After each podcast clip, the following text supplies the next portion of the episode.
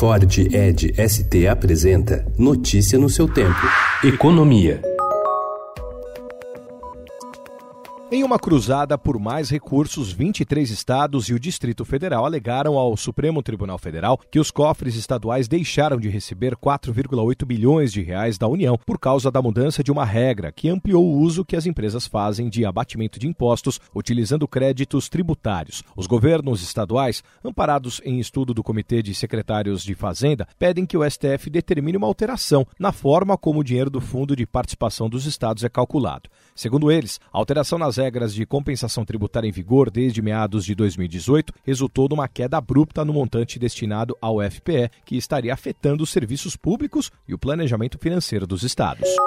O ministro da Economia, Paulo Guedes, afirmou ontem que a proposta de reforma tributária do governo se autoimplodiu com o veto à discussão de um novo tributo que seria cobrado sobre os meios de pagamento nos moldes da antiga CPMF. A ideia defendida pela equipe econômica era usar esse novo imposto para reduzir a carga tributária que as empresas pagam sobre a folha de salários dos funcionários, como forma de baratear as contratações para reduzir o nível de desemprego no país.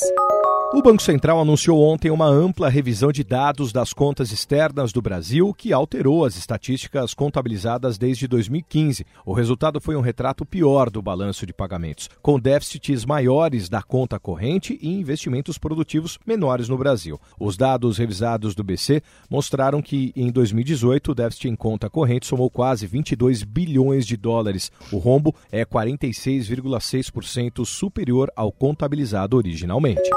150 mil viajantes ficaram sem ter como voltar para casa ontem, depois que a agência de turismo mais antiga do mundo decretou falência, o que desencadeou o maior esforço de repatriação da história do Reino Unido em tempos de paz. A Autoridade de Aviação Civil do Reino Unido confirmou que a britânica Thomas Cook encerrou as operações, o que implica a paralisação das atividades de quatro companhias aéreas e dispensa de um total de 21 mil funcionários em 16 países. Notícia no seu tempo. É um oferecimento de Ford Edge ST, o SUV que coloca performance na sua rotina até na hora de você se informar.